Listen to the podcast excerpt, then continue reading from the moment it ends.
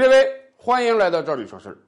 今年五月一日啊，日本老天皇退位，新天皇登基，日本国内准备大肆庆祝啊，光放假就要放十天之久啊。可是啊，我跟大家讲，新天皇继位之后，就有一个新的矛盾要产生了，什么呢？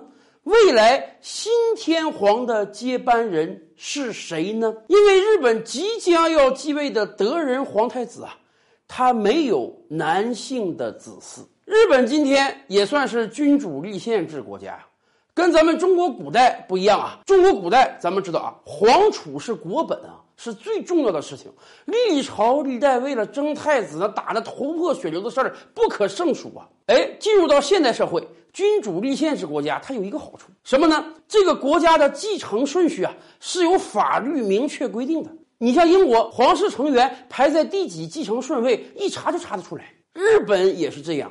日本有一部皇室典范，明确的规定了每一个皇室成员的继承顺序。但是，日本的皇室典范跟英国不一样的是，日本皇室的女性成员是没有继承权的。按照日本现在的皇室典范啊。第一继承顺位的那当然是皇长子，接下来是皇长孙。大家注意的啊，第二继承顺位的可不是皇二子、皇三子，是皇长孙。这一点跟我国明朝初年很像啊。如果没有皇长孙，那么排在第三顺位的是皇次子或者皇次子的子孙。接下来是其他皇子和其他皇子的子孙。如果什么皇子都没有，那么才轮得到天皇本人的兄弟以及兄弟的子孙。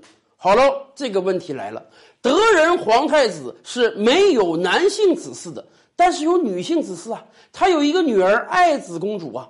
按照现行的日本皇室典范啊，爱子公主是没有继承权的。那么谁能成为日本的新太子呢？就是德仁皇太子的亲弟弟文仁，而且还有一个要命的事儿啊，德仁没有儿子，文仁可有儿子啊。二零零六年的时候，文人生下了一个儿子悠仁，这是日本皇室四十多年来唯一诞生的一个男性子嗣。所以问题来了，今年五月一日，哎，德仁是能继位，能当天皇。可是很不幸的是啊，由于他没有儿子，而且他媳妇儿雅子太子妃啊，已经过了生育年龄了，以后也不可能生儿子出来了。所以呢，未来日本天皇一系还是要传给他的弟弟文人一系的。不管他比文人多能活，未来日本天皇一定会传给文人的儿子悠仁的。也就是说，德仁虽然能继承天皇，可未来他的女儿可干不了天皇。这一点在德仁心中多少会有点遗憾的。大家知道吗？早在十几年前的日本社会啊，就一直在探讨。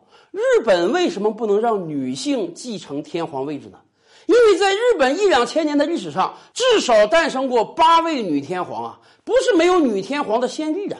而另一方面，今天社会男女平等已经几十年了呀，甚至几年之前啊，联合国的相关组织还批评日本，说你们日本也太不男女平等了，都什么时代了，女性为什么不能继天皇的位置呢？所以可以想见的是。未来德仁继了天皇之位之后，有没有可能积极推动修改日本的皇室典范，要求让女性也可以继天皇的位置呢？而当然，这样一个改变，谁是最大的得利者？当然是爱子公主。谁是最大的失利者？那就是文人和悠人啊。本来按照现行的皇室典范，迟早这个天皇位置是会交给悠人的。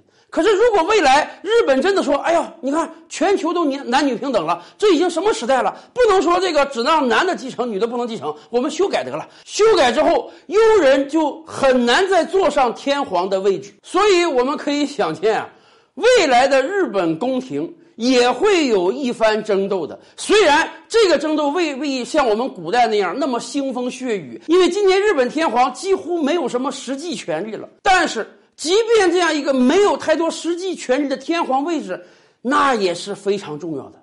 所以今天日本国内都传出来，德仁和他兄弟文人不是太和睦啊。那么，未来的日本宫廷会不会为了立谁当太子，再掀起一番争斗呢？